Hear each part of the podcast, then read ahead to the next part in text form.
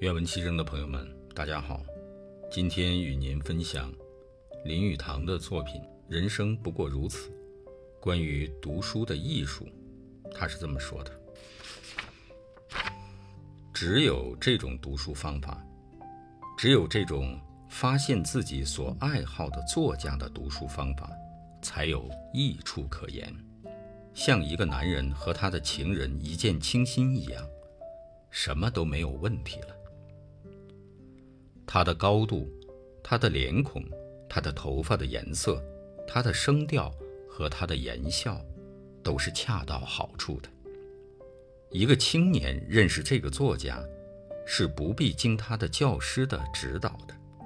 这个作家是恰合他的心意的，他的风格，他的趣味，他的观念，他的思想方法，都是恰到好处的。于是，读者开始把这个作家所写的东西全都拿来读了，因为他们之间有一种心灵上的联系，所以他把什么东西都吸收进去，毫不费力地消化了。这个作家自会有魔力吸引他，而他也乐自为所吸。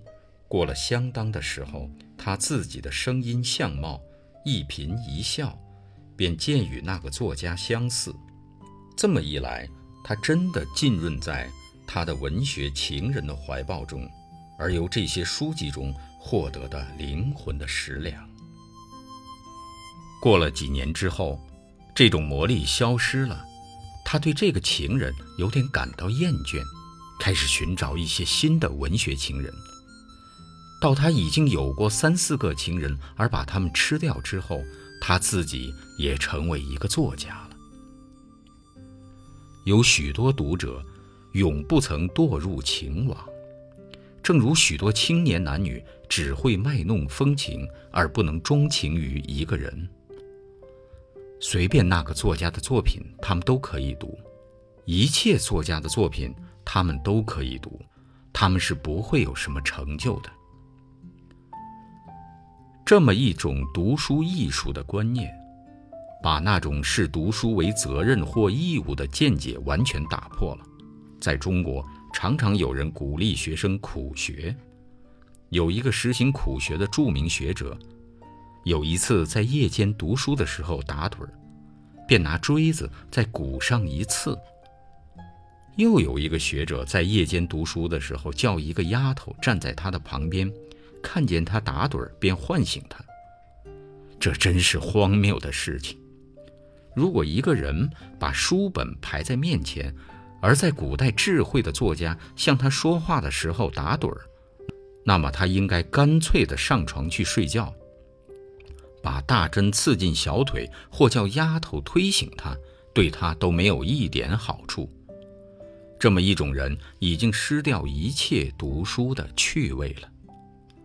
有价值的学者不知道什么叫做磨练。也不知道什么叫做苦学，他们只是爱好书籍，情不自禁地一直读下去。这个问题解决之后，读书的时间和地点的问题也可以找到答案。读书没有合宜的时间和地点，一个人有读书的心境时，随便什么地方都可以读书。如果他知道读书的乐趣。他无论在学校内或学校外都会读书，无论世界有没有学校，也都会读书。他甚至在最优良的学校里也可以读书。曾国藩在一封家书中谈到他的四弟拟入京读较好的学校时说：“苟能发奋自立，则家属可读书；及旷野之地、热闹之场，也可读书。”复心慕史，亦可读书，皆可读书。苟不能发奋自立，则家属不宜读书，及清净之乡、神仙之境，皆不能读书。有些人在要读书的时候，在书台前装腔作势，埋怨说他们读不下去，因为房间太冷，板凳太硬，或光线太强。也有些作家埋怨说，他们写不出东西来，因为文字太多，稿纸发光，或马路上的声响太嘈杂。宋代大学者欧阳修说，他的好文章都在三上得知，即枕上、马上和册上。有一个清代的著名学者顾千里。据说在夏天有裸体读经的习惯。在另一方面，一个人不好读书，那么一年四季都有不读书的正当理由。春天不是读书天，夏日炎炎最好眠。